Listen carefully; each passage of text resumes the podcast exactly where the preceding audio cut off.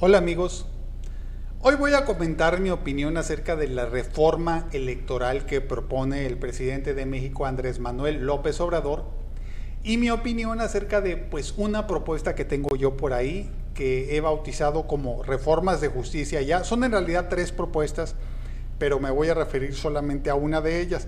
Pienso que estas propuestas están relacionadas.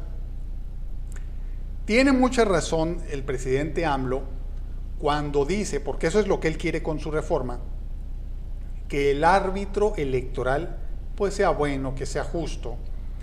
La verdad es que yo personalmente no estoy para nada contento y no voy a abundar porque no es el tema de este video con el desempeño de algunos funcionarios del INE o de tribunales electorales en México.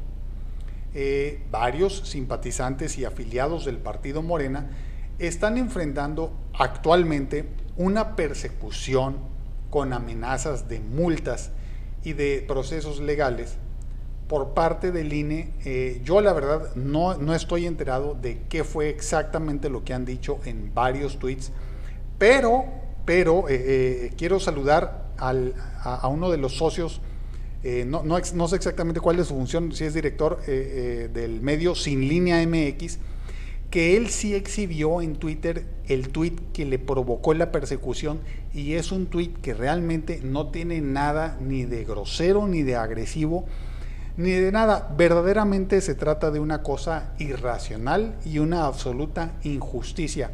En su caso, y, lo menciono solo a él, porque la verdad no recuerdo, este, no, no he visto que otros simpatizantes de Morena exhiban los tweets específicos por los que están siendo perseguidos.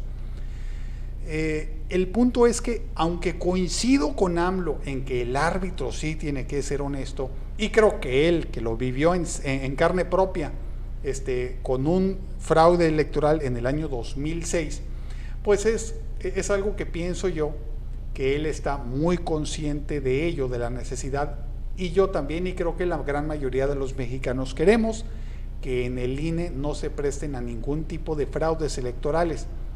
Pero en mi opinión, eso no es todo. Eh, lo que voy a decir creo que es un, poco delicado y, quiero eh, suplicar que, ponga atención a la parte, a, la explicación que voy a dar, porque eh, no pienso yo para nada que se trata de cerrar las puertas a sectores o a partes de la democracia. Lo que voy a describir es algo, en mi opinión, completamente democrático y es una forma inclusive de pulir o mejorar la democracia. Lo que propone el presidente es que los árbitros electorales sean propuestos por varias personas, o sea, que se amplíe el, el espectro de donde provienen o de donde son elegidos abarcando a diferentes eh, oficinas de gobierno, es decir, diferentes eh, poderes de gobierno.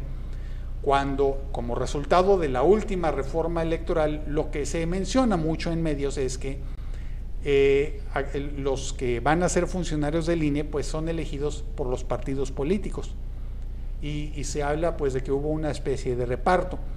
Entonces pienso yo que al ampliar el espectro de personas que pueden postular a alguien, y sobre todo este, lo, que, lo que propone AMLO es algo así, que sean de carácter moral probado.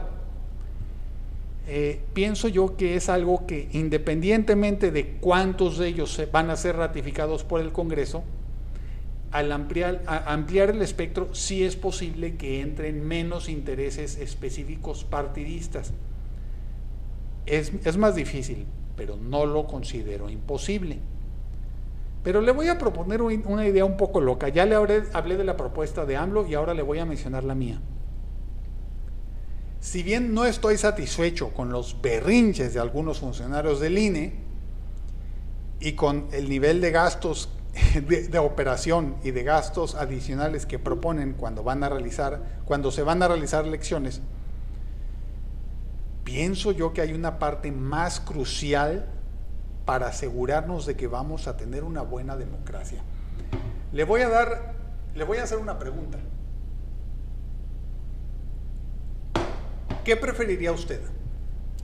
¿Tener a un funcionario del INE encargado de manejar una elección que es totalmente honesto y a dos candidatos, a gobernador, a presidente municipal, lo que usted quiera, dos candidatos deshonestos, o preferiría tener a un árbitro electoral, a un presidente del INE o encargado de esa elección en ese estado, que a lo mejor es algo deshonesto, pero a dos candidatos, que son los únicos que pueden ganar, o tres candidatos, pero los tres son totalmente honestos.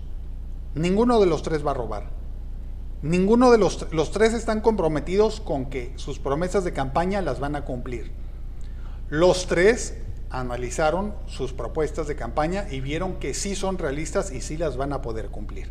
Ninguno de ellos está mintiendo. Van a someterse a un examen cada seis meses para ver cómo van con sus promesas de campaña. A lo mejor va a venir alguna crisis mundial que les obstaculice una, pero habrá otras que sí pudieron realizar porque sí fueron honestos, no mintieron, no han robado nada, no se han corrompido, no han cambiado y se van a someter a ese examen cada seis meses o una vez al año con doble detector de mentiras. ¿Qué preferiría usted?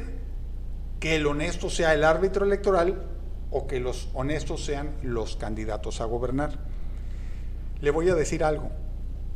Si logramos tener una democracia en la que todos los candidatos sean honestos, eh, los árbitros electorales pues también van a ser honestos. Le voy a mencionar otra de las propuestas de las reformas de justicia ya, que es la electoral. Lo que propongo es que los candidatos sean seleccionados con un examen con doble detector de mentiras por un comité multidisciplinario que tiene la facultad de negarles el registro de su candidatura. Y si un partido se queda sin candidato, bueno, pues tiene que encontrar a uno honesto.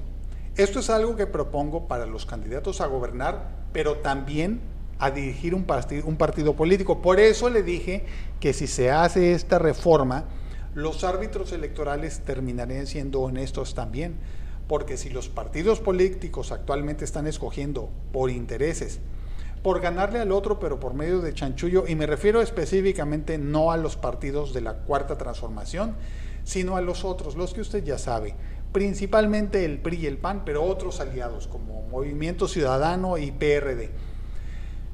Eh, entonces, si los líderes de los partidos políticos están también obligados a conducirse de una forma totalmente honesta,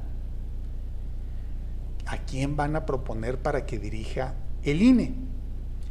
Y le voy a proponer algo, pues que también se apliquen estos exámenes a los candidatos a ser consejeros del INE y de otros órganos electorales. Pero hay más. Vamos a hablar un poco acerca de la ideología.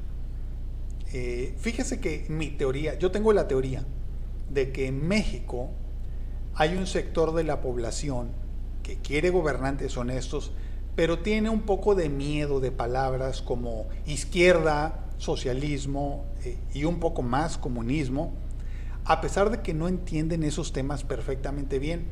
Así que voy a explicarle en lenguaje sencillo. Si usted eh, no conoce de política me va a entender, pero si sí conoce bastante del tema, entonces también lo va a entender. Vamos a suponer que están todos los partidos políticos de la ideología que tengan, están obligados por ley a presentar candidatos, a registrar candidatos que estén comprometidos con todo lo que ya dije, con ser honestos, no van a robar, no van a mentir, van a cumplir sus promesas. Pero no todas las promesas son iguales. La verdad es que no todas las promesas son buenas. Vamos a suponer que un candidato dice yo voy a realizar una gran reforma y voy a atraer muchas inversiones, etcétera, y bueno, realiza eh, convenios con diferentes empresas, resulta que es, este, es el ganador, es el presidente, y hace firma contratos en los cuales esas empresas van a proporcionar servicios, van a generar empleos, pero el gobierno les va a pagar cantidades que valen mucho más que los servicios que están prestando. En realidad lo que hizo el candidato fue prometer algo y dijo la verdad, pero él estaba comprometido con la empresa y todos los mexicanos vamos a batallar para que crezca nuestra economía porque con nuestro trabajo y nuestros impuestos, en lugar de tener mejores servicios de educación, salud, seguridad y posiblemente otros empleos generados por el mismo gobierno, como pasa en diferentes programas, como jóvenes construyendo el futuro y sembrando vida, bueno, en lugar de, gastar en esas cosas, vamos a estarle prácticamente regalando dinero a una empresa extranjera. Lo que estoy diciendo suena demasiado miserable para ser verdad. Pues ya pasó. La reforma eléctrica de AMLO busca revertir todo eso, porque ese tipo de negociaciones miserables y contra los mexicanos se realizaron en los sexenios de Felipe Calderón y aún más con Enrique Peña Nieto. Pero él no mintió, o sea, él, él sí quería innovar, atraer inversiones, dar un paso, o sea, sí, lo, lo, muy, lo importante y crucial que debe quedar como parte de los exámenes de las reformas que propongo es que los mexicanos deben estar verdaderamente comprometidos con el bienestar de todos los mexicanos que sus promesas y sus metas no van a terminar perjudicando a los ciudadanos para beneficiar indirectamente, aunque no roben, indirectamente a grupos de políticos o de empresarios, que eso es lo que vivimos, eso es lo que pasó. Ahora sí le voy a hablar un poco de ideología. En mi opinión muy personal, eso no es posible. No es posible que una persona que tiene ideas de ultraderecha o fascistas o de oprimir al pueblo o de saquear al pueblo, no es posible que pase el examen que propongo. Entonces, si tenemos a una persona que es buena gente, que tiene honestidad, que tiene experiencia, que es innovador y que no, no está tan metido en temas de que si el socialismo, el comunismo, que no te puede recitar los libros de Marx, que no te puede recitar la historia de la izquierda latinoamericana, pero que de todas formas se van a aplicar los ideales, en este caso del partido con el que simpatizo, el partido Morena. Pero los demás, los demás partidos, si quieren ganar elecciones, pues van a tener que ajustar sus ideales también. El punto es que este tipo de personas, si están comprometidos con el bienestar de todos, pues le voy a decir algo. Si usted conoce de teorías y de ideologías políticas, ¿Cómo no les va a decir a alguien así que sí son de izquierda o que sí están comprometidos con el bienestar?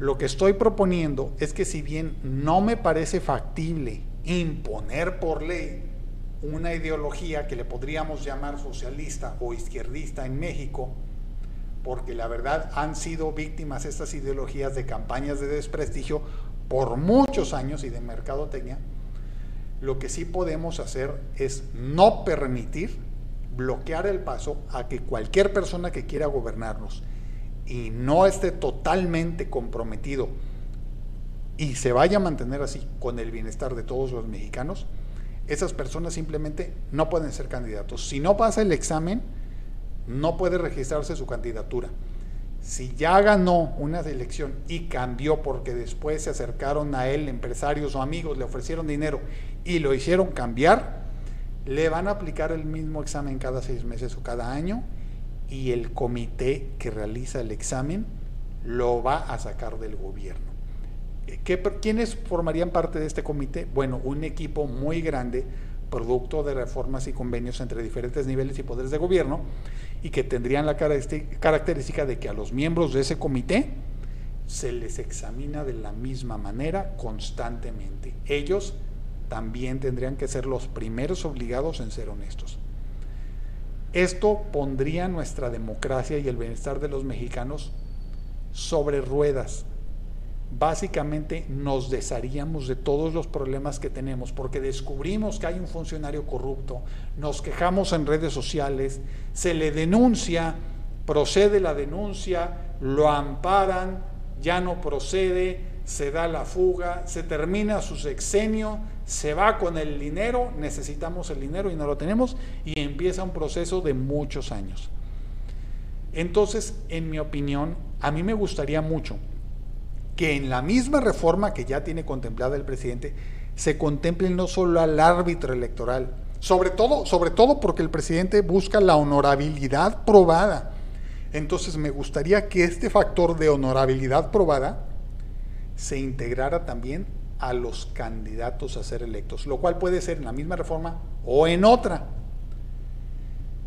Pienso yo que el problema crucial, crucial, sí, más que los árbitros, son los gobernantes, por los motivos que ya expliqué. Pero pues está bien, también apoyo la reforma del presidente porque como les dije al principio de este video, no coincido con el proceder para nada de cómo se están conduciendo los jefes principales de nuestro árbitro electoral, es decir, del INE. Muchas gracias amigos, hasta pronto.